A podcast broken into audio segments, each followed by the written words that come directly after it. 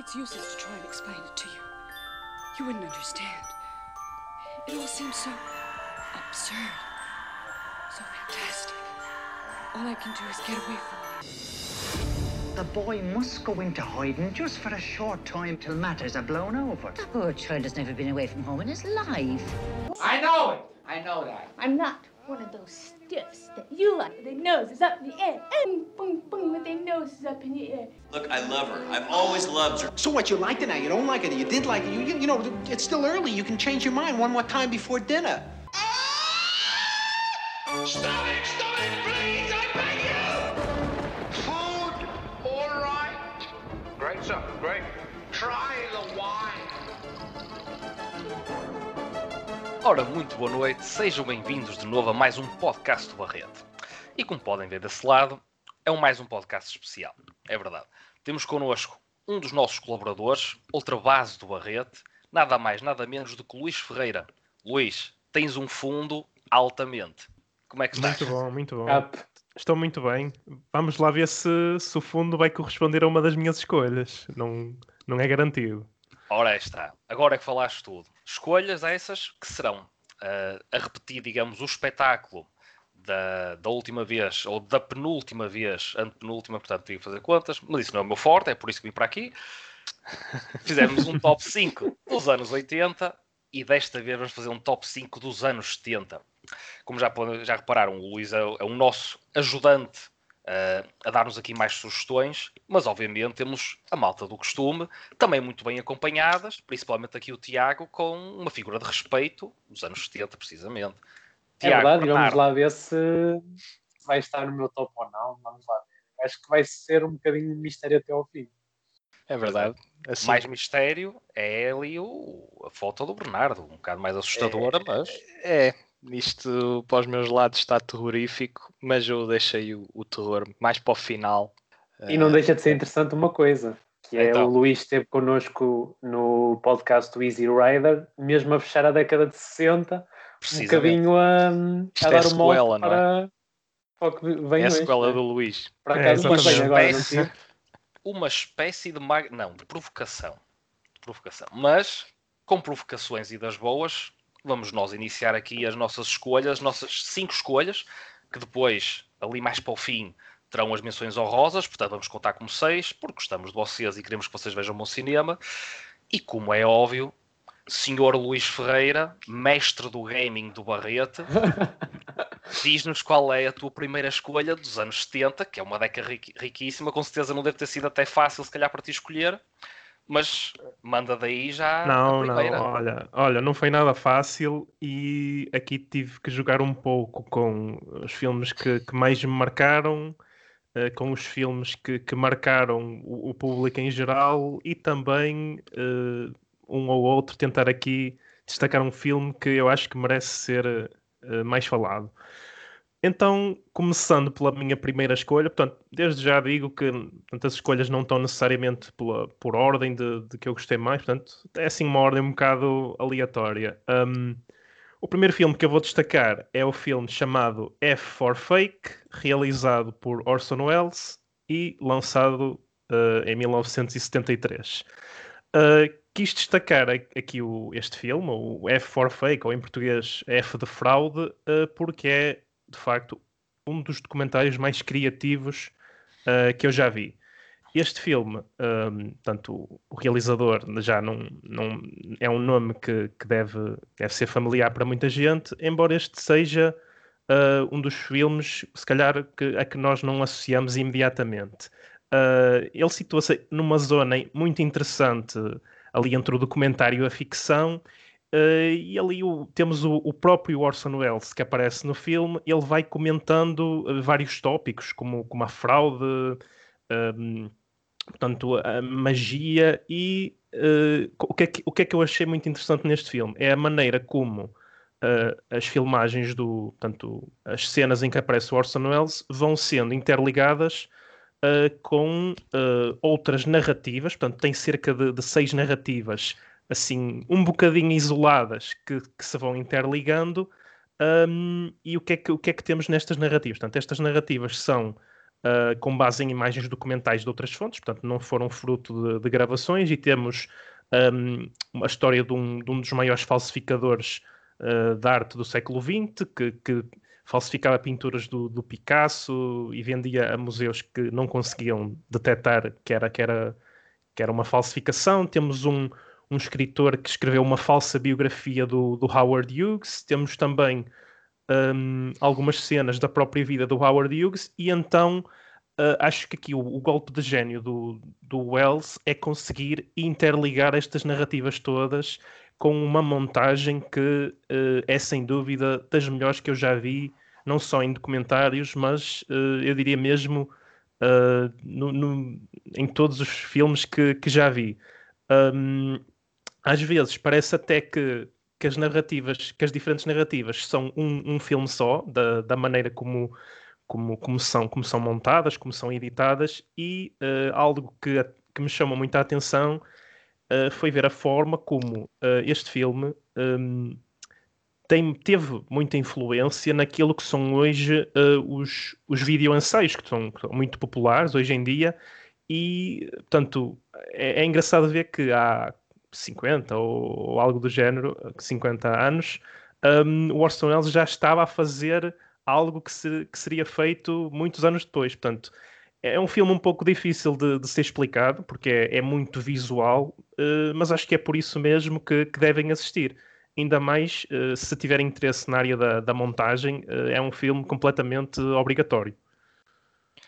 Bem, entramos aqui a valer, não é, malta? Isto Sim, o Sei que vocês acham, teve, realmente. Sempre teve na vanguarda do sim, cinema. Sim. Já, já na década de 40 o foi e, e na década de 70 continuar em forma uh, é um marco de, de que é de facto um cineasta que deve ser recordado e o Luís fez-lo muito bem. Eu por acaso não tenho o Orson Welles na minha lista, portanto está aqui um ótimo complemento já a abrir.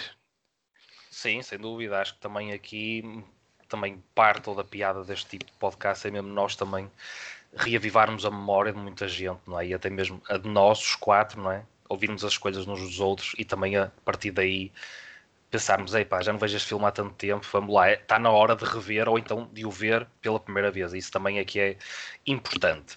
E com uma entrada destas de peso, uh, meus amigos, Bernardo ou Tiago, escolham entre vocês porque eu não me meto, eu não me meto com o Luís e eu vou, eu vou, vou, vou me deixar mais um bocadinho lá para a frente. E portanto. Eu também não me meto com o padrinho, portanto. Não, opa, vou deixar o Tiago. Se calhar, exato. E acho que há ali umas parecenças familiares entre os dois, pá. Portanto, vai, vai ser o Tiago. Acho que vai ser o Tiago agora. Não me vou meter entre irmãos, não é? É. é. Vamos manter então aqui na Como é que tu nas análises Ferreira certificado. Nestes anos 70, exatamente, exatamente. Certificado Ferreira. Não, quem esteve Tiago. atento ao à atividade do Barreto recente, sabe que não podia deixar de, portanto, de enaltecer e de recomendar este filme. O filme que eu recomendo em primeira instância é o The Sting, eh, de 1973, eh, A Golpada, em português, realizado pelo George Roy Hill e eh, cujo argumento é do David Ward. Uh, e o que dizer sobre este The Sting, é verdade. Um, dando aqui um, uma pequena pitada sobre o, o plot, uh, portanto, após o, o, assassinato de um amigo em comum, uh, o aspirante a vigarista Johnny Hooker ju, junta-se ao velho Henry Gondorf para se vingar de Doyle Lonega, o cruel chefe responsável pelo crime. os dois implementam um plano elaborado para que Lonergan não descubra que está a ser amplamente enganado e daí o, a golpada aqui em questão. O grande golpe começa a desenrolar-se, mas as coisas não saem uh, claramente como planeado e, e esta dupla faz umas improvisações de última hora. E o que é que há a frisar, acima de tudo, aqui neste filme? É a dupla de Robert Redford com Paul Newman, que fazem aqui uma dupla de encher o olho completamente. Aqui temos como o próprio argumento indica, uma história de, de crime e de, e de, thriller e de suspense também, mas acima de tudo, acima de tudo temos uma história de, de uma comédia muito bem arquitetada. Tal como todo o seu argumento. E aqui esta dupla uh, destes dois atores brilhantes faz. Uh, é inesquecível, acho eu, o seu desempenho no, no grande ecrã. E uh, eu penso que é uma recomendação fortíssima. Também dizer que, um, portanto, foi indicado para. Um, portanto, ganhou sete, ou teve sete nomeações, não, ganhou sete Oscars, desculpem, estava aqui na dúvida, mas sim, ganhou sete Oscars, incluindo o melhor filme, melhor realizador, o Redford como melhor ator e o eh, melhor argumento original. O que por si só acho que demonstra o quão completo este filme é, uh, pela sua variância de, de, géneros, mas também como uh, estruturalmente falando, penso que é uma história que do início ao fim nos consegue empurrar para dentro da, da narrativa com bastante brilhantismo e sem ser muito monótono consegue ser bastante pertinente na sua mensagem. Uh, não estou com isto a dizer que, que, a mensagem é que devemos ser todos uns vigaristas e aplicar golpes uns aos outros, mas que conseguimos uh, desfrutar de, da beleza, de, da criatividade aí, que está aí. E este filme é, objetivamente, acho um começo de, de um leque de recomendações pertinente, a meu ver. É um filme que, portanto, não sejam criminosos, mas nós fazemos com que o mundo do crime seja bastante interessante.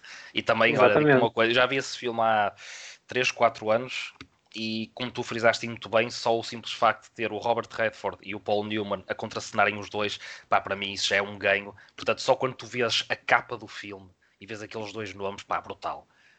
Penso Sim, eu que realmente só isso é, é um passaporte ou é um certificado de qualidade, sem dúvida. E mesmo o Paul Newman, mais Robert Redford também, mas mais até o Paul Newman já estava numa fase da carreira um bocadinho mais avançada, o que por si só acho que também é um, é um acrescento, porque a experiência aqui também fala, é? também, sabe, também fala mais alto e sem dúvida que é um. É uma excelente escolha, Tiago. Acho que realmente os anos Foi um 70 golpe sem. feliz, não é? Foi, foi. Uh, acho que merece, merece muito estar aqui no, no leque do, dos 20 e poucos filmes que nós vamos escolher, sem dúvida. E tu, Bernardo? 24. Exato, mais precisamente, fazendo as contas. É. Ninguém fazer batota, né? 24. O Diogo já tinha dito que não era bom em contas, por isso. Não, este aqui. Não vale a pena bater é no ceguinho. Não é muito difícil. Não, este aqui, não, esta, esta aqui era fácil. Uh, agora, é aquela questão, é o top 5, mas depois quer dizer, há, há aquela honorable mention, quer dizer, é um bocado aquele tricky Pronto, é só por aí, mas sim. 24. É aquela menção, pronto, aquele filme que, que também devia de estar, só que não teve espaço. acontece, acontece. Didn't make the cut, but. Mas um, o próximo que vou falar, o primeiro da minha lista, uh, entrou e entrou bem, na minha opinião, é o, um filme norte-americano uh, ou britânico, agora estou em dúvida mas uh, uma coisa que tenho certeza é que é um, um drama de ficção científica e chama-se Silent Running. É de 1972. A minha lista está por ordem de, de, de anos, portanto, vamos no começo da década de 70 até ao final. É realizado por Douglas Trumbull uh, e conta a história de um futuro muito longínquo em que a Terra é, portanto, uniforme. Não há, uh, eh, um, vi, não há flora na Terra. E então, quatro astronautas estão numa nave muito grande uh, a navegar no espaço e eles possuem as últimas florestas. Só que uma ordem indica que essas florestas sejam destruídas. Ordem que o nosso protagonista, o, o Bruce Dern, não acarreta, porque uh, está munido de uma imensa vontade de salvar o planeta através desta, ou, ou, o que resta da flora de um planeta esquecido, por assim dizer.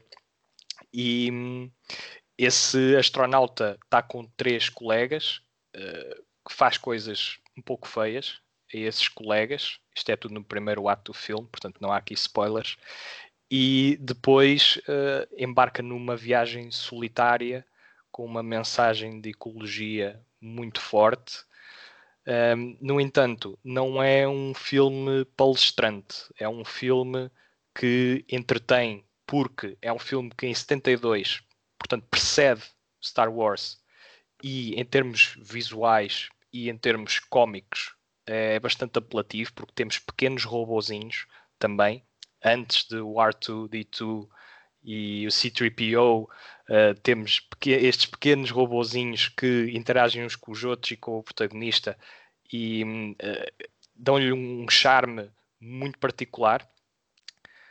E em termos de efeitos especiais, portanto Star Wars sem este filme não seria possível.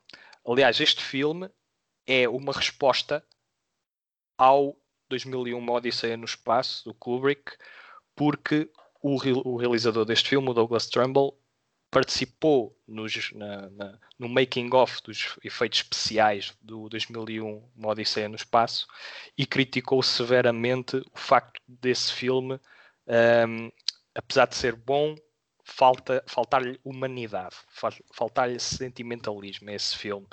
E precisamente o que ele faz com o Silent Running é colocar as personagens num contexto distópico de ficção científica e acrescentar-lhe essa dose de humanidade e de sentimentalismo que, que tão em falta está no 2001 Uma Odisseia no Espaço. Isto na interpretação do realizador.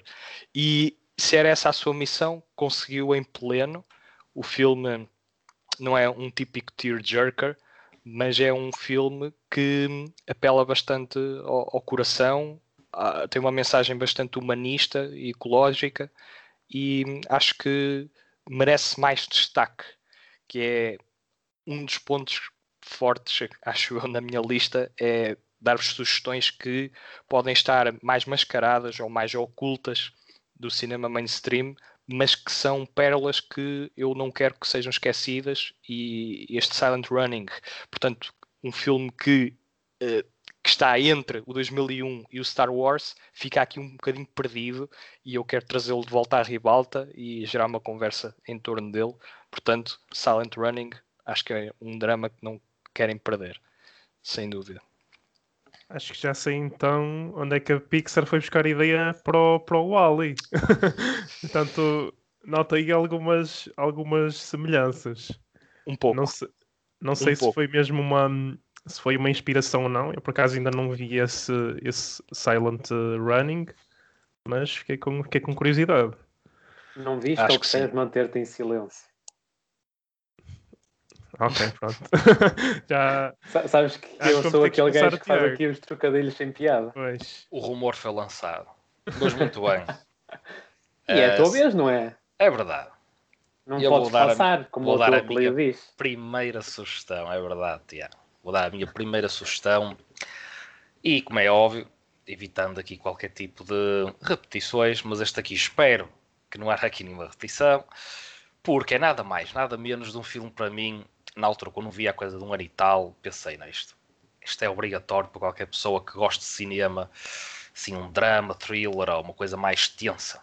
E este filme é, é tenso até, até mais, isto é demasiado brutal. E falo nada mais, nada menos de que Straw Dogs, Cães de Palha, trazido para português, que é realizado pelo Sam Peckinpah e nada mais, nada menos do que o grande Dustin Hoffman, grande, portanto, grande ator, não é? Não é muito grande em tamanho, mas realmente os homens não se medem aos palmos e tem aqui um papel simplesmente brutal. O Dustin Hoffman uh, contra a cena em personagem principal com a Susan George. Uh, estes dois fazem um casal, o Dustin Hoffman é, digamos, um professor de, de matemática, e a Susan George, basicamente, num, ah, penso que, é, que era sua, sua aluna, ou chegou a ser sua aluna na, na faculdade, mas isso eu não tenho a certeza, não vos quero enganar. É, mas basicamente eles formam um, um, casal que vão viver para a aldeia, para a aldeia uh, onde a personagem da Susan, portanto, o seu nome é Amy, uh, onde ela é original, e nessa,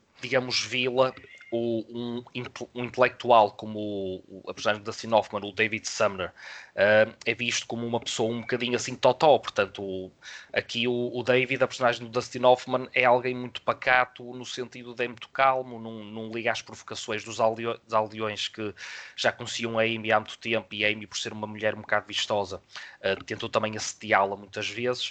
Uh, e, portanto, aqui o, o nosso professor de matemática realmente controla-se bastante, mas o que, é que acontece? A certa altura, o filme evolui para um, um caos, digamos assim, quando realmente essas, esses aldeões ou esses, essas pessoas um bocado mais rebeldes tentam violar a Amy. Uh, e depois, a partir daí, o filme, uh, o filme a nível de violência, portanto, tem uma escala, o filme escala de uma forma abrupta uh, a, nível, a nível de violência, chegando mesmo ao ponto de assistirmos a uma espécie de transformação, uh, uma, uma, estados de loucura até, digo mesmo, desespero, por, por parte do, do, David e o papel do Dustin Hoffman a intensidade que ele consegue impor ao personagem e mesmo a própria realização do Sam Peckinpah uh, a captar todos os momentos chaves, os pormenores, tudo, tudo, tudo, tudo o que se passa ali, o nível de tensão é tão alto que realmente uma pessoa fica com o coração nas mãos e tu, quando pensas que algo tão mau não pode acontecer, aquilo vai acontecer. Vai acontecer. O, o filme, nesse aspecto, também é bastante cru. Uh, não, está, não, não é necessário, por vezes, assim, grandes efeitos ou eventos assim mais megalómanos uh, para estarmos ou percebermos que um, um, tema bem real ou algo tão próximo de nós ou algo que pode ser muito próximo de nós pode realmente ser muito trágico e muito dramático. E, portanto, juntando estes, estes ingredientes todos, uma narrativa brutal e duas performances, mas mais até do Dustin Hoffman, também uh, irrepreensível, uh, penso que é uma, uma entrada na década, entrada 71, portanto já um passinho à frente, mas penso que é um dos filmes obrigatórios de, destes anos 70 e com muito pouco fez levou-se a, um, a um, grande resultado, digamos assim. Portanto, esta é a minha primeira escolha, mais dentro do, do thriller, e vejam, vejam mesmo, é, é brutal. Espero que tenham algum estômago, alguma, algum controle mental, uh, mas, mas é mesmo necessário. Lois, back to you, my friend. Muito bem, pronto. Vamos passar então aqui à segunda escolha. Portanto, tu apresentaste aí um filme de, de 1971 eu já vou aqui mais para meio da década. E o filme é nada mais, nada menos que One Flew Over the Cuckoo's Nest. Ou em português, Voando sobre um Ninho de Cocos. Eu acho que o Diogo nunca ouviu falar. Pá. Eu também acho que não. Tanto... Acho que voou para outro ninho também. O filme é, é, realizado pelo, pelo Milos Forman e só eu faltava que... ter o Jack Nicholson no, no elenco. Pá, é, isso é que era pá. bom, pá. Se calhar na, na, sequela, é talvez, era, talvez. Mas pronto, este filme é um daqueles que dispensa qualquer uh, tipo de apresentação. Ainda assim, um, portanto, eu vou fazer aqui algum, algum contexto para quem ainda não viu. Portanto, o filme passa-se numa, numa clínica psiquiátrica, acho que, acho que será algo desse género. E o filme começa com a chegada de um, de um paciente, que é o R.P. McMurphy, que é realizado por Jack Nicholson. Um, e então a chegada do, do McMurphy vem desencadear uh, grandes mudanças, uh, tanto nos restantes pacientes como na, na grande uh, antagonista da, da história, que é a enfermeira Ratched, com uma interpretação também soberba da, da Lois Fletcher. Um, este protagonista, o McMurphy, é uma, uma personagem um pouco, um pouco difícil de, de ler, portanto, sabemos que ele chega, chega à clínica Portanto, ele está a ser julgado por, por algum tipo de por um crime e ele diz que, que portanto, tem problemas de, de sanidade, então é, é internado, mas uh, o, o, que se nota é que a sua personalidade é tão vincada, tão caótica, que rapidamente uh, nós vemos o, o, portanto, a, o que é que a passagem dele pela clínica provoca. Portanto, ele. Um, ele faz com que, com que os outros pacientes comecem a, a comportar-se de, de, maneira diferente, portanto, a quebrar completamente a, a sua rotina, eventualmente a revoltarem-se contra, contra Ratchet. Um, o que me chamou mais a atenção no filme um, foi precisamente uh, a metáfora do, do, caos contra a ordem, portanto, que é precisamente onde eu acho que, que reside uma das principais qualidades do filme. Portanto, até a chegada do, do McMurphy, a clínica tinha uma rotina muito controlada, as vidas dos pacientes eram extremamente monótonas, eh, porque temos aqui a enfermeira Ratched, que é, eh, será eh, o símbolo da, da ordem neste filme. Portanto, até tem situações portanto, engraçadas, fruto da, da realização do, do Milos Forman, em que temos cenas com, com o McMurphy, em que temos uma banda sonora muito, muito não, não desengonçada, mas muito mexida, e quando temos as cenas com, com a enfermeira, um, portanto, temos aqui um, um, uma sequência de sons muito, muito pausados, com muita ordem, portanto, acho que é uma camada extra que ajuda um pouco a montar eh, esta metáfora. À parte disso, à parte das mensagens que, hum, que o filme tenta transmitir e, e, que eu acho que são, que são muito boas.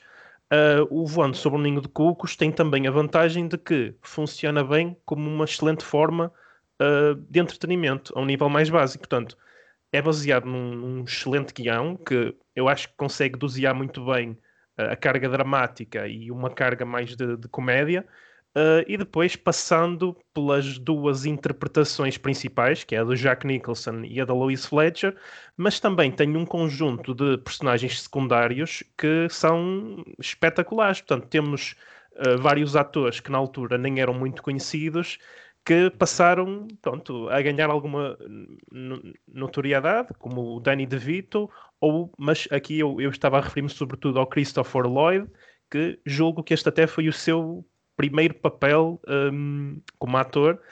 Um, portanto, para concluir, eu diria que esta capacidade para, para criar uma, uma personagem mentalmente desequilibrada uh, foi mesmo a razão pela qual o, o Jack Nicholson uh, ficou muito portanto, ficou marcado, não é? Ficou marcado por, por, fazer este tipo de personagens e eu acredito que possa. Talvez por se rever também um bocadinho.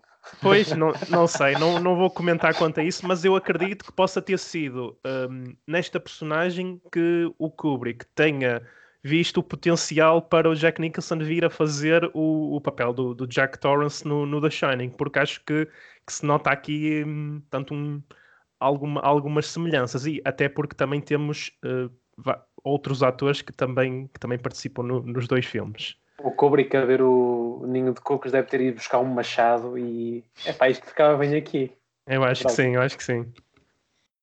Muito bem. Throw the ball, Chief. Throw the ball like this. Chief, o grande Chief, literalmente. Uh, grande escolha, é um dos meus filmes favoritos de sempre. 1975, não é? 75. Pois. pois. L a meio. Exatamente, década. também um ano com muitos grandes álbuns de música, mas isso não é para aqui chamado agora. Uh... Curiosamente, e desculpa te interromper, eu Sim. por acaso acho que tenho para aqui uns três filmes de 1975. Isso é interessante. Dois Ui. ou três. Acho que foi assim um Fizeste ano. um top do ano. Era, dava quase para fazer o top do, do ano. O Luís fez uma tenho aqui dois repetidos. Foi mais, foi mais ambicioso até. O Luís até teve cuidado, não, até só deste ano, vou-me desafiar a mim mesmo não, a escolher não. dois ou três só deste ano e conseguiu. também é interessante.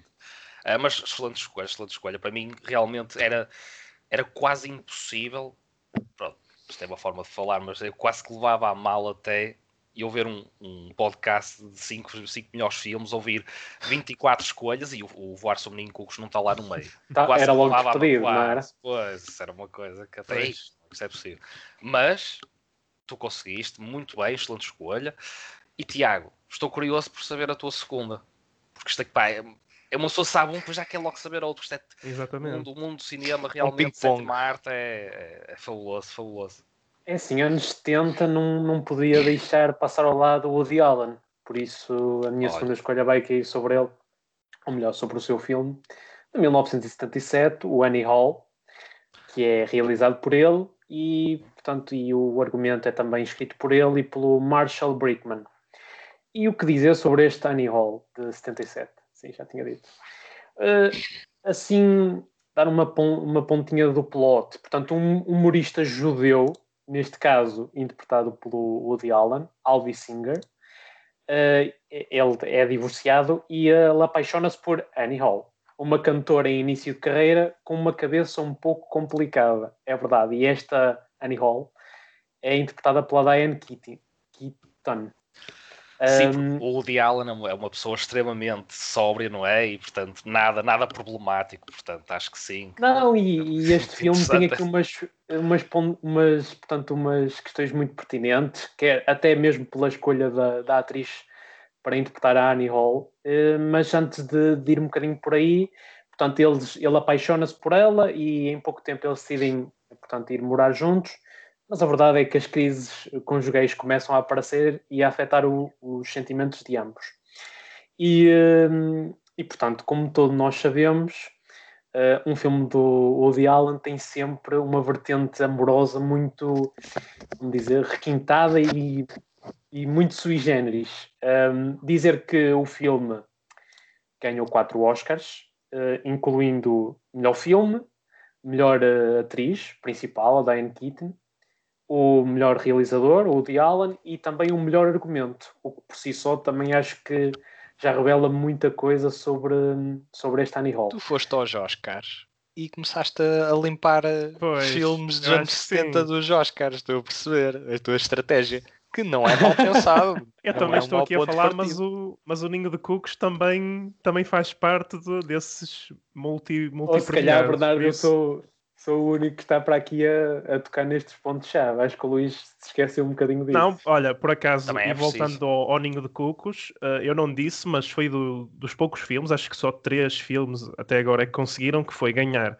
melhor filme, melhor ator principal, atriz principal, uh, guião e realização. Portanto, é, os, os chamados Big Five, um, portanto, o Ninho de Cucos está num, nessa lista. E o The Sting também. Não, não? não, não sei, só, só procurando mas um, acho que não tinha atriz principal. Não, não, do Sting não. Só tem, só tem os atores. Pronto, pá. Então digo-vos uma coisa: nenhum dos meus seis filmes ganhou Oscars. E acho que todos merecem ser vistos.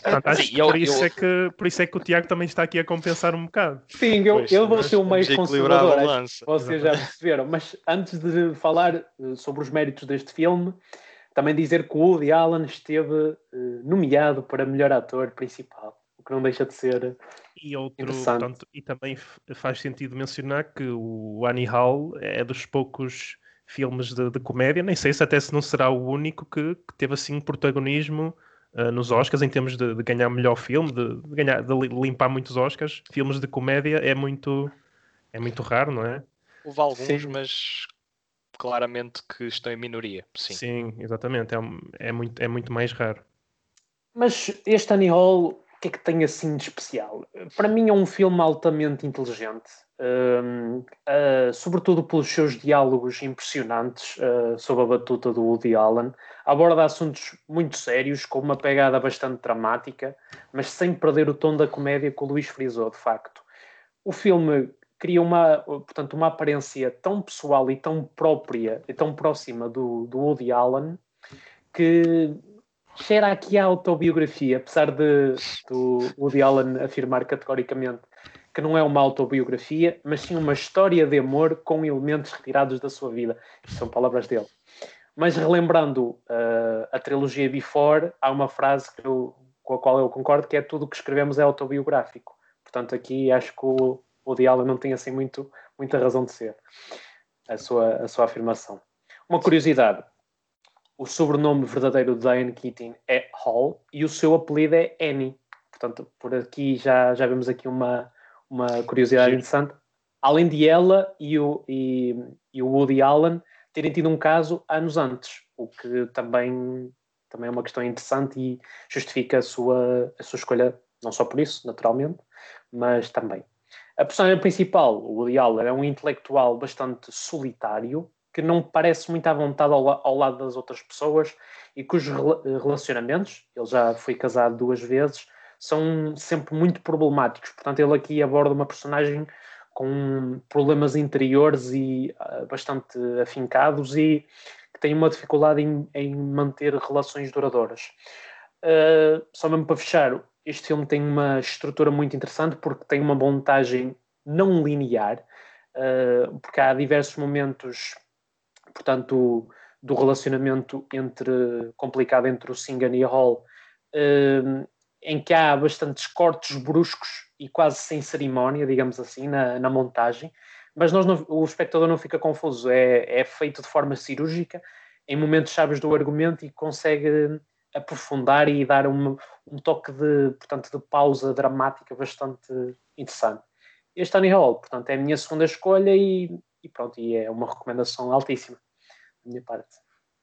Contente por ouvir, até porque esse foi o primeiro filme que eu vi do Woody Allen e, é, e curiosamente também realmente é, é muito, muito vincado o estilo dele. Não sei se foi assim, não sei se foi uma escolha certa ou não eu ter realmente começado por esse filme, mas é é muito próprio, portanto, o cinema do Woody Allen é muito próprio e penso Sim, que como porta de entrada, acho que até foi bastante interessante, já o vi há, há uns bons anos, uh, mas nem, nem, nem, nem pensei nesse filme quando, quando estava a elaborar aqui a lista das minhas escolhas, mas fico contente por ouvir, Tiago, que puseste o Hall. E também, é, se calhar, desculpa, Diogo, mas se calhar o Annie Hall aqui também ganha alguma relevância em termos de de ser o, o primeiro que normalmente as pessoas podem ver do Woody Allen, porque também se calhar surge aqui um bocado numa altura em que ele ainda não se tinha começado a repetir, não é? Portanto, uh, eu honestamente não sou, não sou o maior fã do Woody Allen, mas o que eu percebo é que uh, ele faz quase sempre o mesmo filme. E então, se calhar, o Annie Hall se calhar sente-se aqui como um filme mais fresco, porque se calhar muitas das coisas que estão ali foi a primeira vez que ele fez, ou ou surgem de, de, coisas mais originais. Também pode, pode passar um bocado por aí. Mas também podes, faz sentido mencionar o Annie Também podes argumentar, ou pelo menos eu que vou defender um bocadinho o, o Woody Allen, que é, se calhar ele tem um estilo tão vincado que, e que sabe que o faz bem, pelo menos na minha opinião, que tenta não fugir uh, muito do seu registro e se calhar os filmes são uma espécie de, portanto, de antologia não oficial, ou se calhar até podemos dizer oficialmente, em que o, o tema central é, é o mesmo e a mensagem vai sendo sempre a mesma e também reforçam-se uns aos outros nas suas lacunas. Também pode argumentar por aí. É assim, o homem está num ponto em que faz um filme por ano, portanto, acho que a originalidade não tem, não tem que ser o forte dele, uh, desde que o produto que ele entrega, uh, a sua execução seja suficiente, que é algo que não tem acontecido nos últimos anos, mas que nesta década de 70 e ainda inícios de, de 80 um, eh, ainda conseguíamos sentir alguma, alguma frescura do realizador. Atualmente é que ele não me está a encantar. Então, para fazer aqui então uma espécie de concorrência saudável, Bernardo, qual é a tua segunda escolha? É um filme Passamos que me encantou. Allen para para Victor Harris, que é um cineasta que fez um filme muito bonito chamado El Espírito de la Colmena O Espírito da Colmeia, que é um filme espanhol, é Isso provavelmente o melhor filme espanhol que eu já vi. É sem dúvida um dos melhores. Se não o melhor, é sem dúvida um dos melhores. É de 1973 e eh, é um drama fantasioso mistura elementos da realidade com, com elementos uh, mais fictícios, porque também estamos a falar, a nossa protagonista é uma criança e, portanto, a imaginação no filme está, está ao rubro, porque a perspectiva dela uh, está no centro dos acontecimentos e, como tal, sempre que vemos um filme através dos olhos de uma criança, uh, há que ter uma pequena atenção para que o filme esteja adequado a, a essa visão e nós consigamos experienciar o filme através uh, de, um, de um olhar mais terno, mais infantil, mais inocente. No entanto, este é um daqueles filmes que merece um pequeno contexto histórico. Isto é, é um filme de 73, mas que uh, tem o seu setting nos anos 40, ou seja, 1940, precisamente, que é precisamente um ano depois da guerra civil uh, em Espanha ter terminado e o país ter entrado num regime ditatorial do Francisco Franco. Franco. Exatamente. E portanto, estamos aqui num pós-guerra, numa, numa etapa da história da, da Espanha particularmente sensível. E também sensível é a nossa protagonista, a Ana, que ou tem 5 ou tem 7 anos, agora não me recordo. Mas ela num certo dia, vê o filme Frankenstein, do James Whale, 1931. Uh, o filme foi parar à pequena vila onde ela está e hum, houve um, uma sessão e ela pôde ir ver o filme uh, com a sua hum, irmã. Acho que era irmã, não era amiga, era mesmo irmã, sim. E depois de ela ver aquele filme, ela fica com uma série de dúvidas na cabeça. O que era aquele monstro? O que é que ele fazia? Porque é que ele mandou a, a menina para o lago? Isto não é um spoiler, o filme tem 90 anos, portanto, não, não, há um certo ponto em que o Frankenstein e o atira muitos, a, mais, muitos mais anos. Sim, atira uh, uma menina, inocentemente atira uma menina para o lago e ela não percebe porque é que uh, o monstro fez aquilo. E a irmã dela diz-lhe que não é um monstro, é um espírito e que ele vive numa casa perto da casa onde elas vivem. E o desenrolar do filme é muito tranquilo, muito quieto, é muito contemplativo, só que mistura uma série de elementos que conferem a este filme uma aura muito particular. Porque estamos aqui a lidar com temas de inocência num contexto que é tudo menos inocente, ou seja, o pós-guerra é uma altura problemática em que ela, a Ana, vive numa família distorçada, distorçado no ponto de vista do, da componente humana.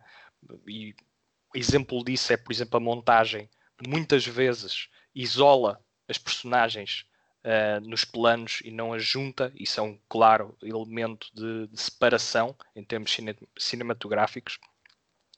Então, esta menina que tem alguma falta de contacto humano tem que estimular a, a imaginação, e aqui o cinema entra um pouco com essa componente de, de estimular a imaginação, uh, quer infantil como mais adulta, mas aqui o, o, filme escolhe esta perspectiva e bem. A própria uh, estrutura da casa, a arquitetura da casa, o filme chama-se O Espírito da Colmeia e os vidros, por exemplo, da sala ou, do, ou de um quarto, têm uh, imitam uma colmeia, ou seja, aqueles uh, losângulos uh, agrupados, são losângulos, não são? Talvez são, hexágonos. Hexágonos, têm, portanto, quatro, seis, é? seis lados. Seis, seis lados, sim. hexágonos, exatamente. Uh, uma série de hexágonos agrupados que confere a ideia de uma colmeia, ou seja, a própria casa está envolta uh, numa espécie de carapaça que sofre com uh, o esquema sociopolítico da época. A família está estruturada, cada um tem o, o seu ofício e não se juntam, e quando se juntam não interagem. Então, esta menina é um pouco forçada uh, por si a ir ao encontro deste monstro que se acredita estar numa, numa casa perto da dela e tudo isto é apresentado de uma forma bastante pausada, de uma forma bastante contemplativa. É um filme que nos força a pensar o que é que se está a passar e funciona em múltiplos níveis, quer num ponto de vista mais sociopolítico, como no ponto de vista, e este é o ponto de vista que interessa para a longevidade do filme, que é a inocência desta menina e a história que ela atravessa ao longo do filme, que não vou entrar em spoilers, mas é essa história que emocionalmente nos agarra e que faz com que o Espírito da Colmeia seja de facto um filme que 50 anos depois ou quase 50 anos, uh, continua a, a dar que falar e hum, é por isso que eu gostava de trazer para esta conversa, precisamente. Portanto, acho que sim, acho que provavelmente vocês não ouviram, mas fica uma grande recomendação da minha parte. Acho que hum, vão ficar bastante surpreendidos Faz. com ele, mas tem que estar com a cabeça desperta e este contexto político é importante para perceber algumas nuances que, embora não sejam determinantes para o aproveitamento da história, são importantes para analisarmos a obra de uma perspectiva mais holística, mais completa. E nestes Bem. filmes mais, mais antigos, por vezes, esse, esse contexto é, é importante, não é? Porque uh, muitas vezes há pessoas que dizem que o, o contexto do filme não interessa, o que interessa é o, é o conteúdo, mas acho que na maioria das vezes é importante termos em conta o que é que, que, é que estava a acontecer no mundo ou em que contexto é que aquilo surgiu. E então, uh, portanto, acho que, que fizeste bem em, em, referir. E olha, eu ainda não vi, não é? Uh, mas uh, anseio de, de ver. Sim, porque uma... a própria interação entre as irmãs é toda ela muito bonita, porque são duas são duas crianças pequenas, as interpretações são fenomenais. É, é, eu acho sempre incrível quando realizadores conseguem uh, captar prestações de atores tão jovens, em particular estas duas atrizes, um, que é a Teresa e a Ana, os seus, seus nomes, o nome das atrizes. Uh, tem uma, uma química muito ternurenta e, e uma é bastante curiosa, outra uh, alimenta com mentiras, mas que ela pode ser a própria perspectiva dela da realidade, porque quando, como o filme está envolto nesta colmeia, ou seja, neste espaço protegido, em que não há muitas interações, cada cabeça tem um pouco que pensar por si e estas cabeças jovens que precisam de ser muito estimuladas têm, têm muita energia e muita imaginação uh, captam a realidade à sua forma, como conseguem na altura, não é? Uh, quando se tem 5, 7 anos, uh, até um pouco mais tarde. E quando existe essa falta de nutrição por parte dos pais e essa falta de atenção, as crianças são forçadas a, a trilhar os seus próprios caminhos imaginativos e, e às vezes com consequências mais graves, uh, mas terão de ver o filme. É muito bonito. Muito bem. Uh, chegou a minha vez, não é? Pelos vistos. É verdade. Daqui acrescentar mais um filme. E bem, esta minha segunda opção de escolha uh, é até das mais recentes que eu, que eu vi, ou portanto das novidades que acrescentei ao meu conhecimento, digamos assim, e é nada mais, nada menos do que o Amigo Americano, do, do Wim Wenders. Uh, não consigo dizer propriamente o, o título original, mas eu, mesmo assim eu vou tentar. Der Amerikanische Freund. Portanto, meu amigo americano ou My American uhum. Friend, mas é o título muito é alemão. Bem, muito bem. Soou, soou bem. Soou alemão. É, eu cheguei a ter umas, umas aulas, portanto, se calhar aqui. Tiveste que faltar às aulas de, de matemática, não foi? Para para ir a essa. não, mas olha, é, foi uma boa surpresa e eu admito que ainda não vi, por exemplo, os grandes clássicos do Wim Wenders, que é mais até depois nos anos 80, o Paris, Texas e o Wings of Desire. Uh, portanto, começar mais pelo início. Uh, e devo dizer que cheguei a ver dois dele o outro também dos anos, dos anos 70, uh, eh, que é o Alice nas, nas cidades, uh, e portanto poderia escolher este e o outro, uh, e, mas preferi o meu amigo americano e penso que é uma escolha um bocadinho mais segura, ou para mim acho que foi, é um filme um bocado mais maduro, e o Wim Wenders acho que acaba por se destacar bastante neste estilo de filme, um bocado road trip, portanto uma viagem. E no fundo, eu gosto de fazer sempre a ponte em que um filme em si é uma viagem dentro de nós, não é? Onde depois temos os, os nossos personagens, ou personagens daquela história, que nós damos um, um, certo significado, porque realmente o significado que eu dou a um certo personagem, tu, tu Luís, ou tu Tiago, ou tu Bernardo, se calhar dão um, significado um bocado diferente. Portanto, há coisas aí que podemos concordar, outras se calhar são um bocadinho mais subjetivas, e para mim é essa beleza da arte. Aqui, no elenco temos o, o Dennis Hopper, já até num podcast passado, neste caso o Easy Rider, nós falamos dele, uh, volta aqui e contracena mais uh, precisamente com o, Bruno Gantz, que ficou até mais conhecido anos mais tarde, quando fez o, o Downfall, que ele interpretou até o papel do Adolf Hitler. Uh, mas pronto, ele também chegou a trabalhar bastantes vezes com o Wim Wenders e é, se não me engano, até o ator principal no Wings of Desire. Aqui também um papel e fabuloso. há pouco tempo, não é? Sim, é, ele, ele faleceu há pouco tempo, sim. Eu não tenho aqui, posso ver, mas acho que foi de 2000 e... depois de 2019. 19 ou 20? 19, 19, sim, sim. 16 de fevereiro, portanto, dois anos, foi dois anos. É, é um ator fabuloso. Foi uma, uma, faz aqui uma interpretação também muito segura. Ele é uma espécie de. Ele, é, ele trabalha no meio artístico. Ele portanto, ele é quem faz as molduras dos quadros. Portanto, agora está-me a falar, faltar o nome, porque a pessoa que vai é uma espécie de. não é artesão, mas uh, é a pessoa realmente que constrói as molduras e está no meio da, da, da, arte. E depois o Dennis Hopper interpreta o papel do Tom Ripley, que também é, é um, um negociador de arte, ou portanto ele está no meio da arte, mas não liga muito, ou não dá assim tanto valor à, ao, à obra artística, digamos assim. Portanto, é mais pelo lado oportunista, enquanto que o a personagem interpretado pelo Bruno, que é o Jonathan Zimmerman, já percebe mais da coisa, digamos assim, do seu ofício. E o que acontece aqui é que nós temos uma espécie de hum, passagem de um mundo artístico para o mundo do crime. Isto acontece porquê? Porque o Jonathan Zimmerman é-lhe descoberto um cancro, que depois tem que ver o filme para perceber se realmente ele está à beira da morte ou não, e é destacado para matar uma pessoa.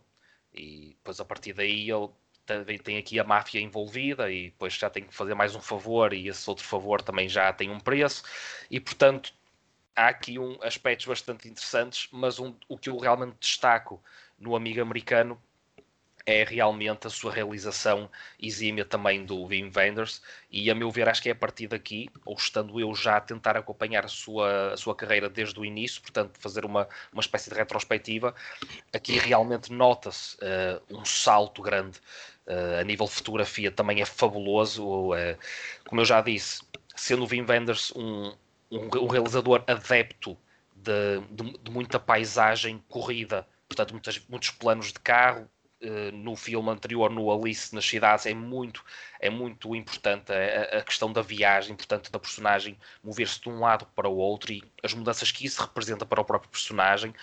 O personagem também ser alguém que, a nível sentimental e psicológico, também passa sempre por transformações, portanto, são sempre são sempre personagens que estão num, num fator de mudança, nunca estão, provavelmente, não têm certas características e essas características mantêm-se do início ao fim do filme, não. Existe sempre alguma mudança e essa mudança também advém da tal interação com outros personagens e, portanto, é esta evolução constante, acompanhada sempre com o elemento da imagem também muito importante, principalmente até nas paisagens urbanas, também o Wim Wenders consegue captar muito bem a essência das cidades, portanto, o que é muitas vezes em certas passagens, quando um personagem está num certo sítio, filmar tudo à sua volta, portanto, dinâmicas à sua volta, um comboio a passar, um autocarro, as pessoas na rua, pormenores de sinais, portanto, isto tudo, a meu ver, acho que enriquece muito a experiência do que é o trabalhar o espaço.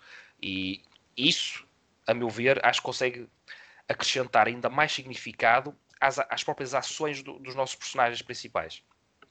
Aqui isto é feito muito bem, mesmo em, em cenas de mais ação que envolve eh, combates físicos dentro de um comboio ou dentro de espaços até bastante curtos.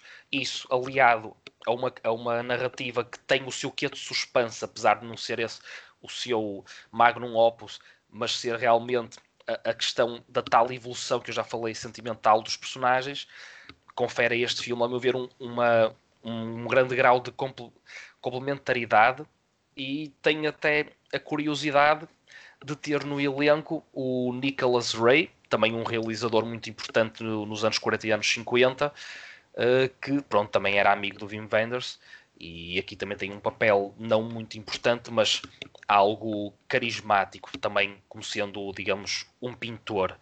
Portanto, aqui esta vertente artística também está bem Já Diogo, se me permites, diz, aquela diz. descrição espacial que estavas a fazer do, do cinema do Wim Wenders é, na sua essência, a descrição daquilo que ele tenta evocar ao longo de vários dos seus filmes. E quando vires o Paris, Texas, vais identificar as mesmas componentes com significados semelhantes numa história diferente. E, e com uma com um espaço cultural também distinto, porque é a visão de um alemão da América.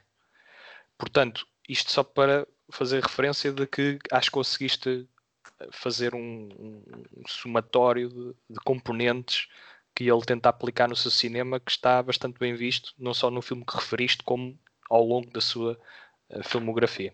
Sim, por exemplo, e no mesmo... Ali só, é só para completar a ideia do sim, Bernardo, sim. no Alice nas Cidades tu tens, porque isso é muito curioso, tu tens um, tu tens um alemão em Nova York, ou York, não, pela, pelas roots da América, portanto uma parte mais interior, e ele é depois vai a Nova York por causa que ele é supostamente um repórter e ele tenta fazer uma reportagem mais à base da fotografia, mas não é isso que lhe pedem, pois o, digamos, o editor pede uma coisa mais escrita e ele aí já não, digamos, não, não, não aceita muito bem isso e volta para, para a Alemanha mas portanto tens um alemão na América e tu aqui tens também sempre a ponte entre a América, portanto a personagem do Dennis Hopper e mesmo do próprio Nicholas Ray, a, a, a sede é, na, é, é, em Nova York precisamente, e depois eles vão para Hamburgo, na Alemanha, portanto a história principal passa-se em Hamburgo, mas depois também tens cenas em Paris.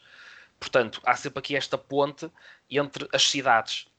A questão das cidades em si, portanto, o tema cidade, ou o que é o conceito de cidade, o Wim Wenders, eu acho que ele também gosta de explorar isso explorar o espaço uhum. ou esses conceitos do que é a cidade, do que é o, o campo, o rural, o urbano. Tem e a influência que isso tem nas pessoas e, e no contacto tudo, exato, é, cultural, os, os, contrastes.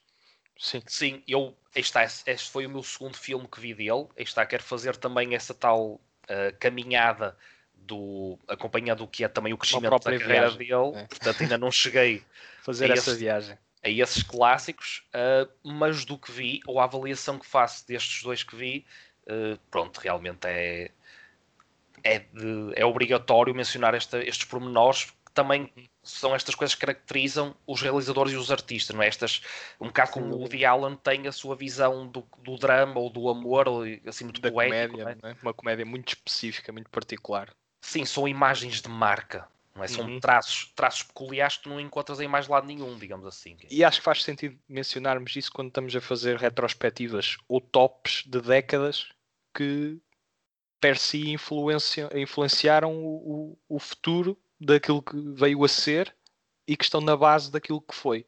Portanto, nós estamos sempre a fazer tops que estão contextualizados no tempo. Não é? E, portanto, essas referências acho que só enriquecem a discussão.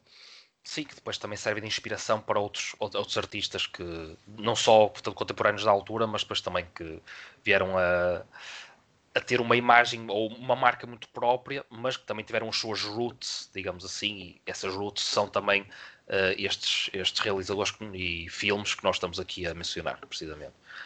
Mas sem querer alongar mais, porque as pessoas depois também têm de ir almoçar e jantar e lanchar e pá, isto quer dizer, já se passou não sei quanto tempo e nós ainda vamos, ainda vamos para o terceiro, porque as coisas realmente são muito boas. Nós podemos fazer aqui um podcast de 6 ou 7 horas, não é? Não era por e aí. podem comer enquanto nos ouvem, que nós não também, também é verdade. Ou pôr em pausa e depois voltar.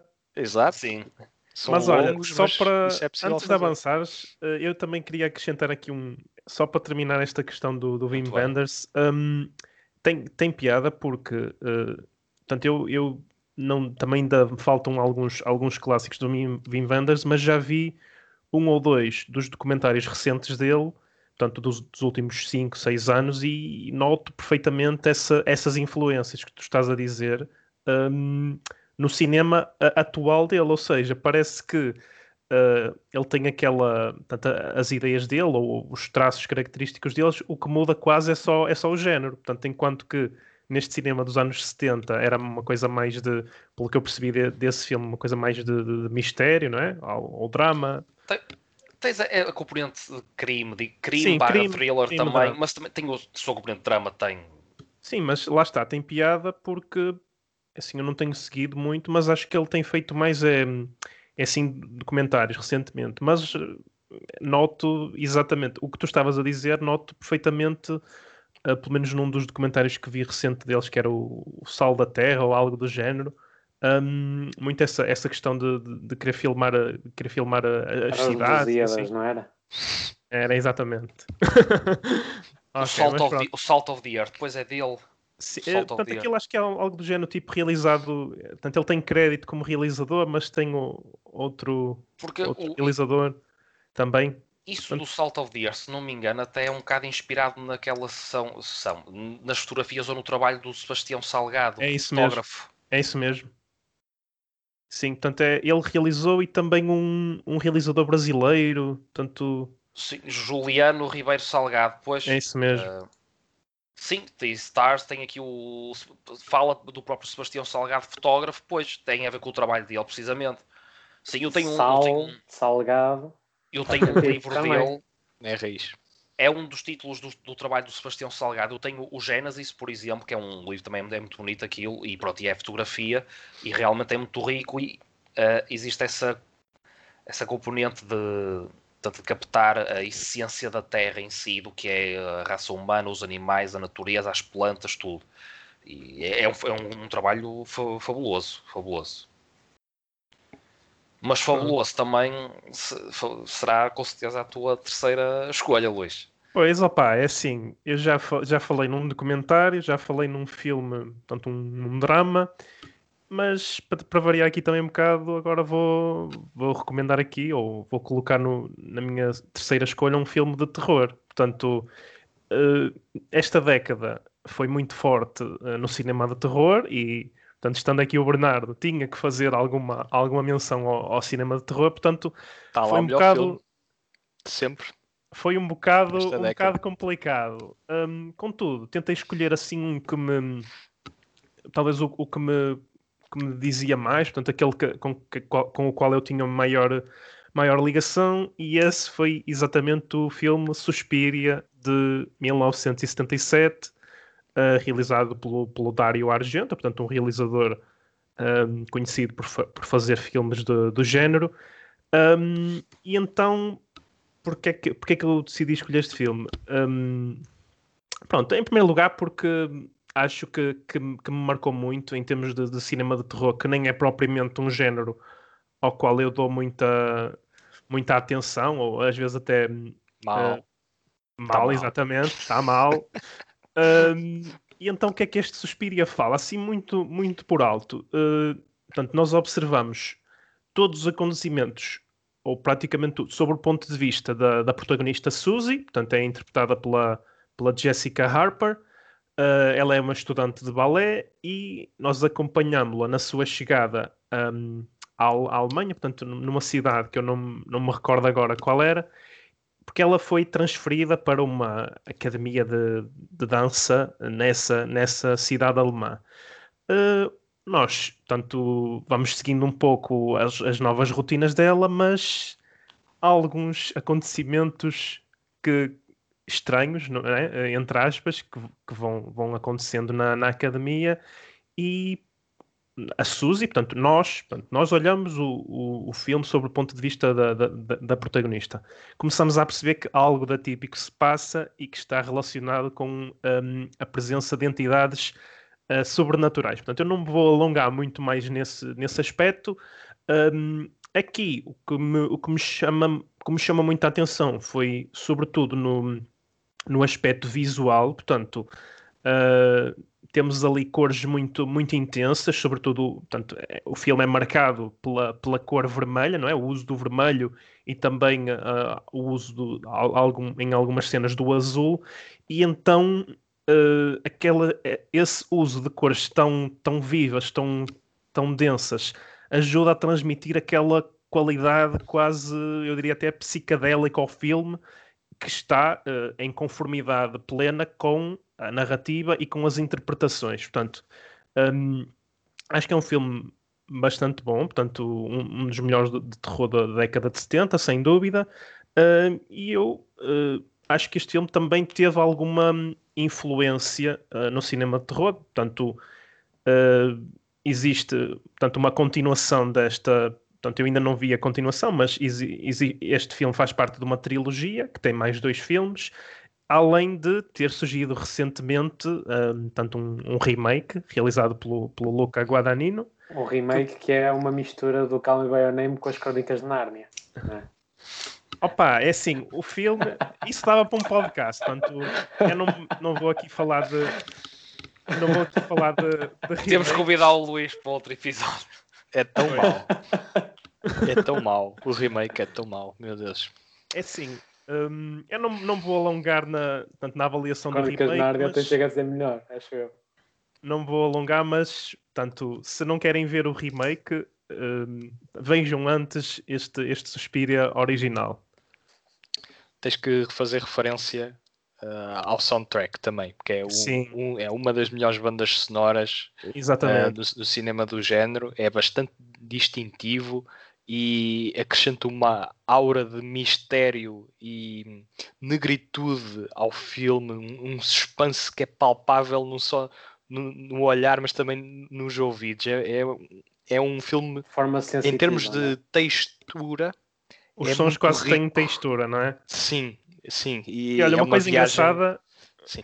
Uma coisa engraçada é que eu estava aqui a falar sobre o Suspiria e na minha cabeça estava a tocar aquela música inicial que dá no início do filme aqui quase em background no, no meu cérebro. Portanto, uh, eu tenho uma conexão quase imediata, se calhar até mais depressa, à, à soundtrack, eu até me esqueci de, de, de mencionar, e que fizeste muito bem em referi-lo, do que até à parte, à parte visual. Portanto, uh, sem dúvida, uh, se, um, se o capítulo visual uh, portanto, é, é totalmente demarcado em relação a, a outros filmes, na, na, parte da, da, banda sonora temos, portanto, temos ali um ou dois temas que, que ficam marcados na, na mente do, do espectador, sem dúvida.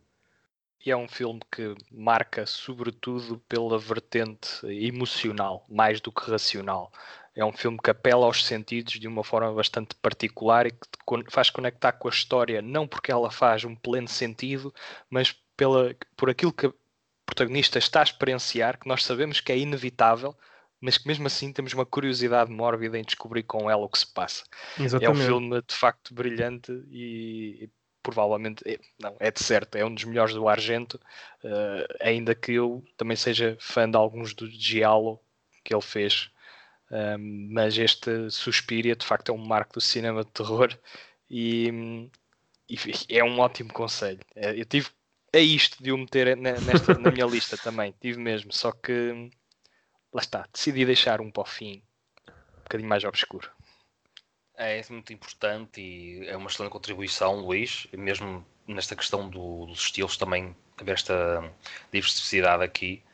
E devo já dizer que fico muito contente por não teres mencionado um filme mais óbvio nessa década de 70 dentro do, do terror, até porque, obviamente, o Suspiria é claramente, claramente superior a um filme que toda a gente, pronto, é mais. Eu acho que é do, um fenómeno de massa, porque o filme acho que não vale patabina nenhuma. Eu já sei que, é o, aí. que é o Exorcista. Pá, eu vou-te mandar com a. Eu vou-te mandar aqui, acho que aquilo é fraquíssimo. Olha, lembraste-me de ter água. Vou sair do podcast. Como é que a malta gosta daquilo. Opa, vou parar já isto. Péssimo.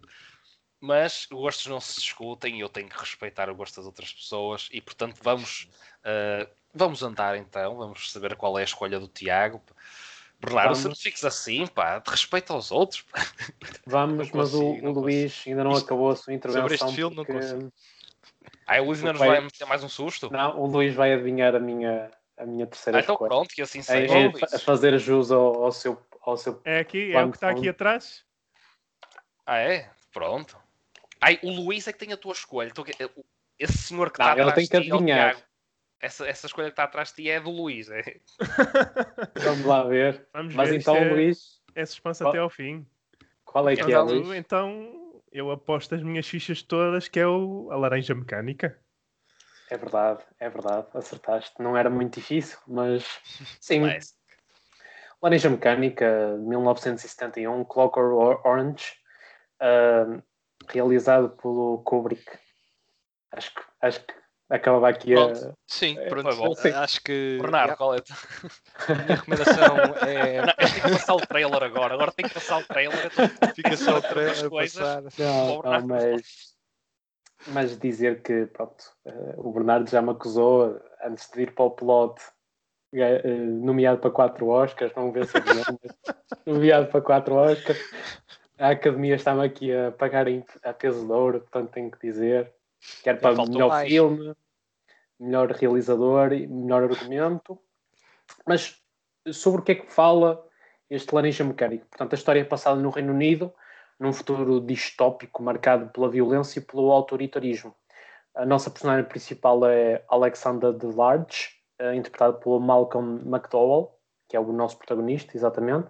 E o que é que ele faz? Ele lidera um gangue de jovens marginais que espalham o caos através de atos de violência completamente gratuita.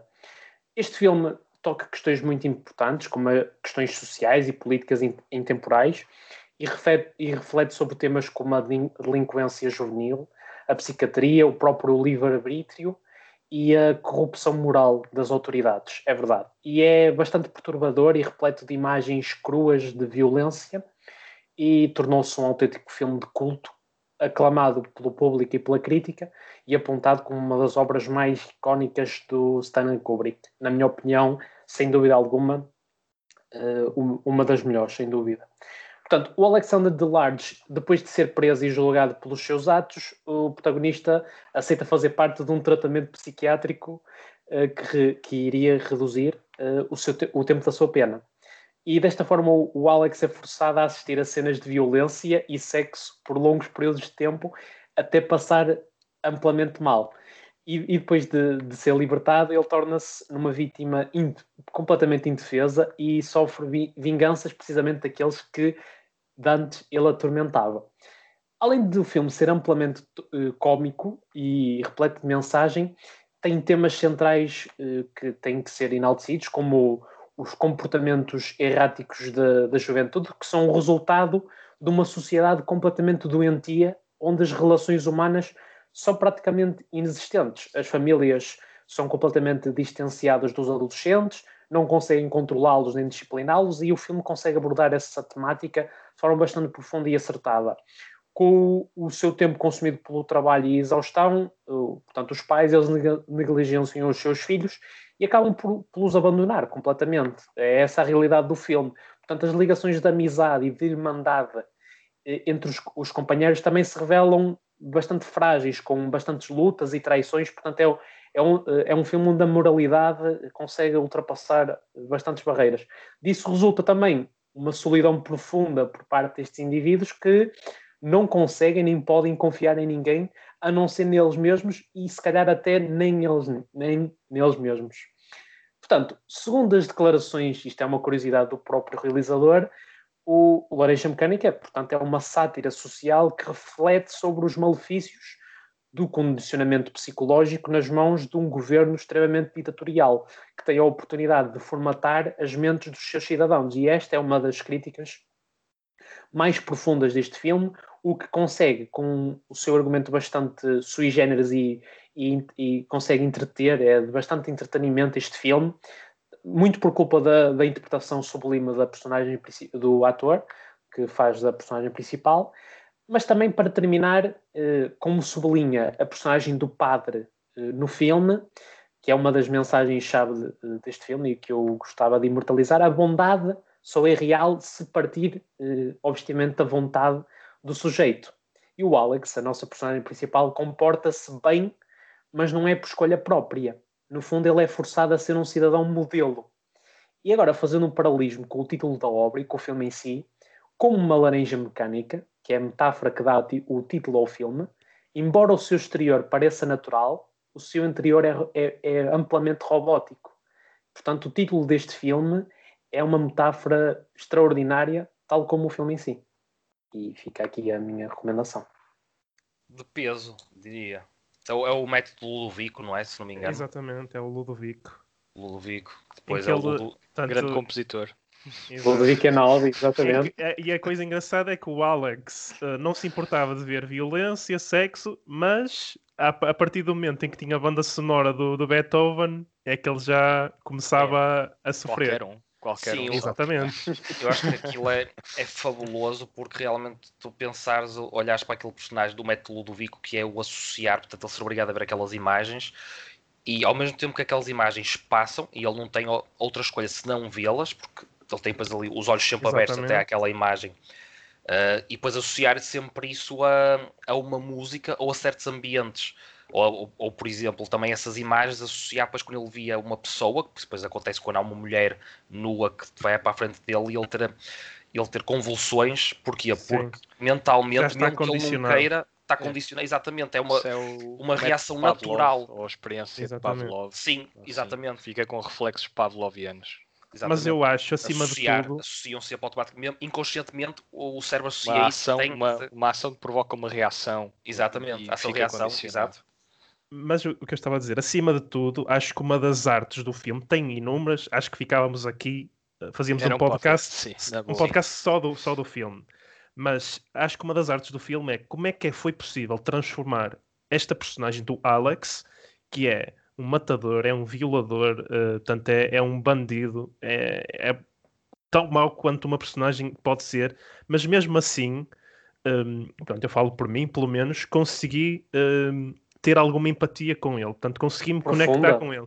E então, uh, portanto, é, é uma das personagens uh, mais. Uh, mais sui generis de, de, de, sempre, diria até. Portanto, é uma personagem que. Uma espécie de anti-herói, quase. Exatamente, é um dos anti-heróis mais, mais uh, icónicos de, de, sempre. Acho que é, é mesmo uma, uma das principais uh, características do filme. Depois temos também a, a tal questão da, de, do livre-arbítrio, que é outra, outra das grandes questões. Um, portanto, como o Tiago disse, temos essa, essa frase do, do, do, do, padre que, de certa forma, explica um bocadinho o filme, que é algo que eu nem, nem sou grande, portanto, tenho, tenho alguns problemas quando, quando existe uma personagem a explicar o filme.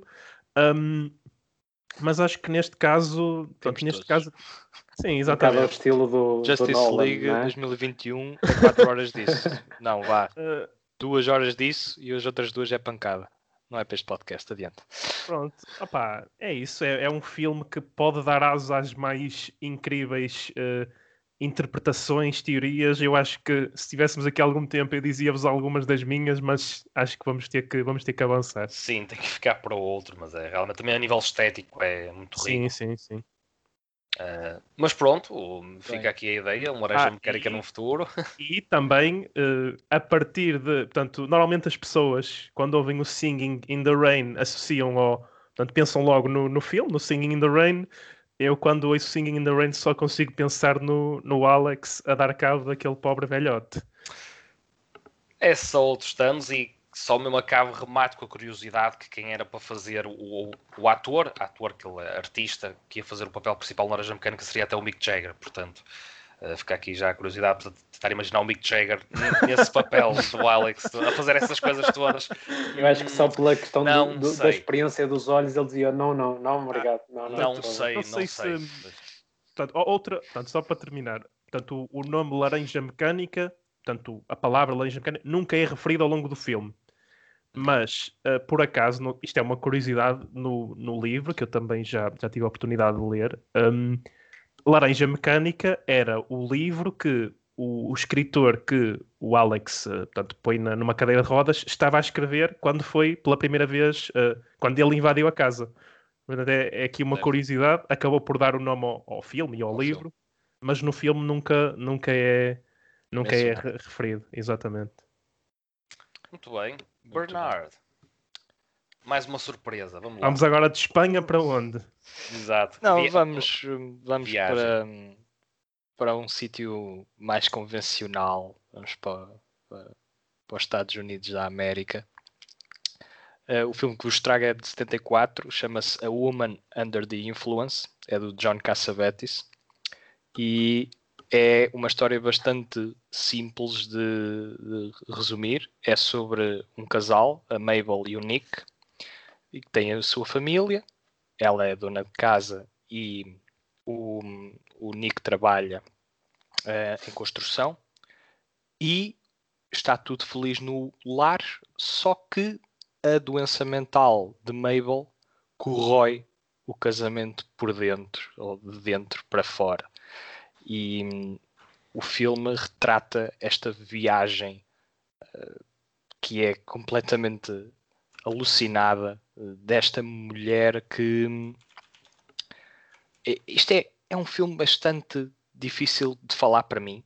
É um filme que, com o qual eu, eu fiquei bastante tocado e tenho alguma dificuldade em discutir os seus méritos, porque eu acho que é um filme que,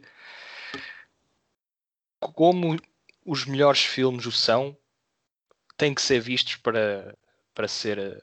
Uh, portanto, é um filme que vale pela, pelas suas imagens e não pelo qualquer comentário que eu lhe, que eu lhe possa aqui fazer, e acho que isso é, é o maior elogio que eu posso fazer a um filme. É, é ser-me difícil falar sobre ele. Porquê? Porque é um filme que um, preza-se muito pela dinâmica, pela intensa dinâmica uh, do casal, que é interpretado pela Gina Rowlands e pelo Peter Falk, e se a Isabella Adjani no Possession, de, na, no, que eu referi no top da década de 80, é a melhor interpretação feminina da década e uma das melhores de sempre, aqui a interpretação da Gina Rowlands no papel de Mabel é o melhor papel de qualquer mulher nos anos 70 e no meu livro, é dos melhores papéis também de sempre, interpretados por uma, por uma mulher, uma das melhores interpretações. E como tal, é bastante, quando assim o é, é difícil de colocar em palavras o porquê. Por, mas eu vou tentar. Então é assim: o filme, para mim, é um, um thriller emocional. Ou seja, nós andamos aqui num carrossel à medida que o casal discute, à medida que o casal tenta encontrar soluções, à medida que elas, essas soluções não falham, e tem uma componente física uh, tal que nós sentimos o peso das discussões das personagens. Uh, aliás, o, o, estão mais, devem estar mais familiarizados com o cinema do Scorsese do, do Cassavetes. O Scorsese foi buscar aqui muita influência uh, ao Cassavetes principalmente, por exemplo, no Mean Street, a forma como as personagens uh, discutem, a forma como elas uh, gritam umas com as outras, é muito palpável no A Woman Under the Influence. Esse tipo de discussão, esse tipo de gritaria, que depois no final as coisas até estão, tu, estão todas bem, só que depois eh, do nada as personagens voltam a desentender-se. E é, é muito interessante a discussão à volta daquilo que se olharmos para o título, A Woman Under the Influence, ou seja, ela está sob a influência de quê? E aqui dava um podcast, que é ela está sob a influência da sua mente, ela está sob a influência do papel que é expectado dela enquanto uh, dona de casa, o, a tipologia do papel de mulher, uh, uh, portanto, doméstica, ela não corresponde a esse padrão porque tem uma personalidade e, o objetivo é que nós, enquanto sociedade, olhamos para a mulher e tentamos uh, despormenorizá-la e descomplicá-la e fazer com que ela tenha o mínimo de personalidade possível. Uh, isso tem sido uma crítica social feita uh, desde sempre. Aliás, é, é mais vincada agora porque estamos numa época woke e bem, por um lado. Uh, só que aqui o Cassavetti já estava a fazer essa crítica, só que isso era, é, é, lá está, é algo que, como já referi, dava um podcast. Portanto, aqui, e para tentar ser sucinto, a última vez que disse isto, alonguei-me pai por 10 minutos, mas pronto, agora vai ser mesmo sucinto. É um filme que funciona emocionalmente de uma forma como poucos filmes funcionam, funcionaram para mim. E é daqueles que só visto mesmo. A, a interpretação desta atriz a dinâmica que ela tem com o, o ator Peter Falk é, é um pouco aquela corrente do cinema verité, ou seja, cinema real, cinema de verdade, cinema que é realista e palpável de um modo como a vida só o consegue ser. E, portanto, isto faz todo sentido porque os anos 70 vêm muito nos calcanhares da novela vaga e do cinema neorrealista italiano e a Woman Under the Influence vai buscar essa autenticidade e eleva a um expoente máximo. E como tal, é uma das minhas mais altas recomendações da década de 70. É um verdadeiro clássico e acho que deve ser visto e revisto por muitas décadas para a frente. Oh, Bernardo, só te esqueceste de dizer uma coisa. Nomeado para dois Oscars. Pronto, eu não queria dizer isso precisamente porque a Gina Rollins não ganhou o Oscar pois. e estava nomeada. É um Portanto, crime. Eu aqui uh, não vou entrar em, em, em, discussão sobre isso porque ela claramente uh, foi roubadíssima. Eu vou ver para quem é que ela perdeu e, e vou-te quase certeza dizer que não. Eu já estou a ver aqui. Foi a Ellen, Ellen Burstyn do Alice Doesn't Live, Doesn't Live Here Anymore ok, respeitável. porque é Alan Burstyn e porque ela entra no Exorcista, e então eu sou bias. Portanto, portanto, não vou comentar muito, ah, além é, de que. Era o que estavas a dizer. É mais além... fácil dar um, a um filme do Scorsese do que, do que a um filme mais. do Cassavetes. Uh, no entanto, no entanto, aqui o, o Cassavetes tinha mais um, reconhecimento. Só que no ano anterior, 73, o Taxi Driver uh, estreou. Exatamente. Como tal, havia aqui uma onda de, acredito eu, não, não quero falar de cor, mas acredito que houvesse aqui uma onda de mai, maior apreço pelo, pelo Scorsese à época. Uh, no entanto, é assim, não dá. Aqui a Gina Rollins uh, eleva-se a um patamar que eu só vi em atuações como a Isabella Adjani no Possession um, na década de 80, 81 ou 80 mesmo. Uh, portanto, sim, são duas performances-chave que, por sinal, uh, interpretam mulheres que ficam deslocadas completamente, mas que têm um, uh, mas que não o tornam patético ou, ou, ou algo do género, tornam-o bastante vívido, muito real e, quase como se criam uma empatia que é muito difícil de conseguir neste tipo de papéis que podemos cair um pouco mais na pena ou, ou na tragédia, mas aqui é, são sentimentos muito mais viscerais e como tal eh, não posso deixar de parte. E a Gina Rowland, se não me engano, também uh, ou, portanto, teve algum tipo de relação com o, com o Cassavetes, certo? Uh, Isso não sei. Uh, isso não sei. Eu também não, não, não, quero, não quero estar aqui a falar sem saber, mas julgo que já. Que já... Não fazes como a CMTV, já... Luís. Pois, lá está. É, é... Fontes não, próximas. Sei, por acaso fontes é... próximas, não é? Essas questões do, do Jet Set, okay, lá está, às vezes passam ao lado. Mas, mas era interessante porque eu só imagino o que vai, o que ia no set no momento das rodagens e a preparação para aquelas cenas a intensidade, uh, o facto de as personagens, é, dos atores têm que estar preparados para interpretar aqueles papéis com uma crueza e uma, uma velocidade tal que é assim, só imaginado, só imaginado mesmo.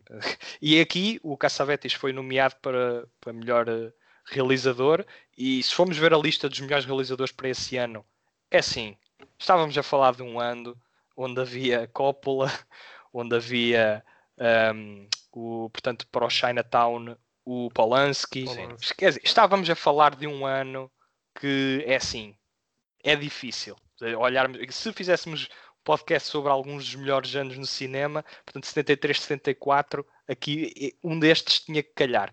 Sim, tinha mesmo 2. que calhar. Sim, aliás o Coppola foi nomeado uh, para, para melhor, portanto o Coppola esteve presente em termos de melhor filme, sim, em 74, sim. por dois filmes. Portanto, certo. ele ou ganhava por um, ou ganhava por outro. Exatamente. Acabou por ganhar pelo melhor, claro, o Padrinho 2, mas, hum, mas giro, quer dizer, fazer dois filmes, estrear no mesmo ano, serem dois, ter dois filmes nomeados para, para melhor filme, quando centenas de filmes saíram. E os filmes que são, atenção. É? E os filmes que são. Então, mas bem, é assim, é melhor avançar. Continuando, avançando. Eu iria, portanto, a minha terceira escolha, eu iria rumar para uns lados ali mais Françoise, mas vocês estão a tocar nessas coisas, ah, 74, copo, não sei o quê, então vamos fazer assim. Eu vou deixar este para o meu número 4 e vou já dizer no número 3, também como o Luís mencionou no início do podcast, não há aqui uma ordem específica, portanto, sem, sem grande problema, não é por gostar mais ou menos, são também filmes diferentes e eu vou ao encontro de The Conversation, que é o tal outro filme, Bernardo, como você estavas a falar, que o Coppola também teve uh, nomeado, portanto, é no mesmo ano do Godfather 2, 1974, The Conversation, em português o Vigilante, e temos o Gene Hackman como, digamos, um polícia detetive uh, pronto, que realmente já tinha feito da French Connection em 71 e a meu ver também de uma forma exuberante, em que também dá uma grande intensidade e um, uma grande dose, digamos, de crime ou de drama criminal ao papel do que é este investigador, portanto, com alguma força, uh, com alguma fúria, mas ao mesmo tempo bastante inteligente, bastante perspicaz. De mencionar também que o Harrison Ford também entra neste da Conversation, apesar de ser um papel um bocadinho uh, secundário. Mas porquê que eu escolhi este filme? Eu já o vi há um tempo, mas ficou muito marcado na memória porque a genialidade deste da Conversation, a meu ver, está realmente na narrativa.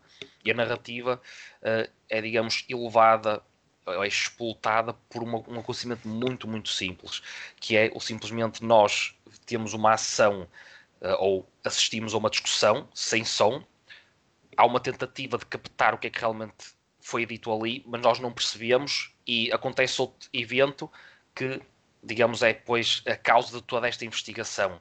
Agora, a partir de algo tão minucioso, de uma coisa, de um pormenor tão picuinhas, digamos assim, é, é depois explotado um, uma, grande, uma grande narrativa com uma dose de suspense que me faz lembrar um, um, filme do Hitchcock, por exemplo, mas no bom sentido, ou como nós já falamos também, um bocado também uh, o crime ou encontrar a solução uh, graças ao diálogo, como acontece no 12 Hungry Men, e este da Conversation consegue juntar essas componentes todas. Portanto, depois nós acabamos por ter algumas, uh, algumas cenas um bocado mais físicas uh, por parte do, do Gene Hackman, mas são cenas físicas que não acabam por não, não ser essenciais.